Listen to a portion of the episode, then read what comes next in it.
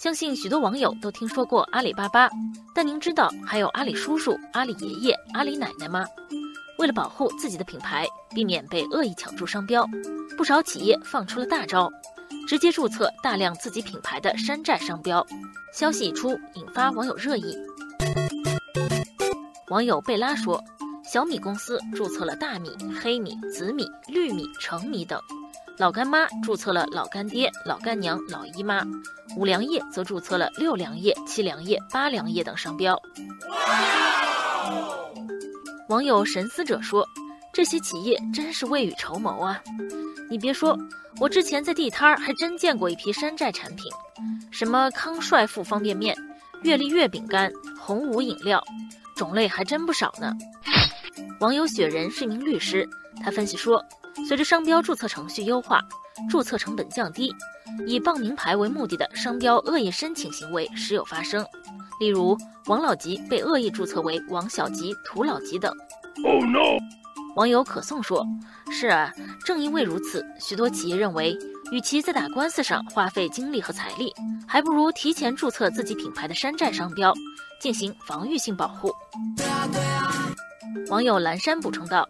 企业注册一些与核心品牌商标具有一定近似性的商标，除了可以防止他人山寨，还有别的大用处。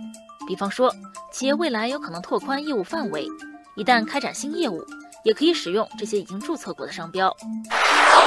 不过，也有不少网友指出，注册防御性商标并不能一劳永逸。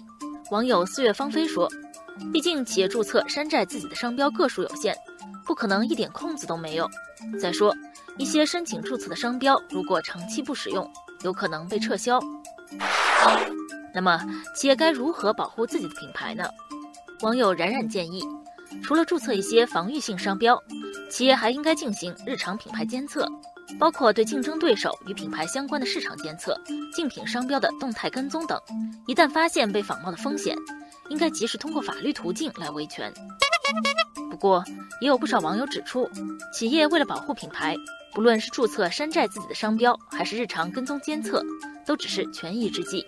规范商标申请注册行为，还需要不断完善法律法规和相关制度。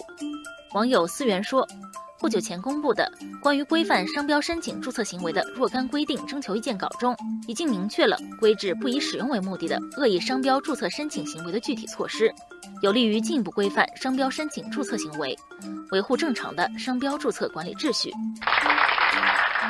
网友逍遥游说：“法律跟上来才是正道，相信随着有关长效机制不断完善，企业就可以告别自己山寨自己的无奈了。”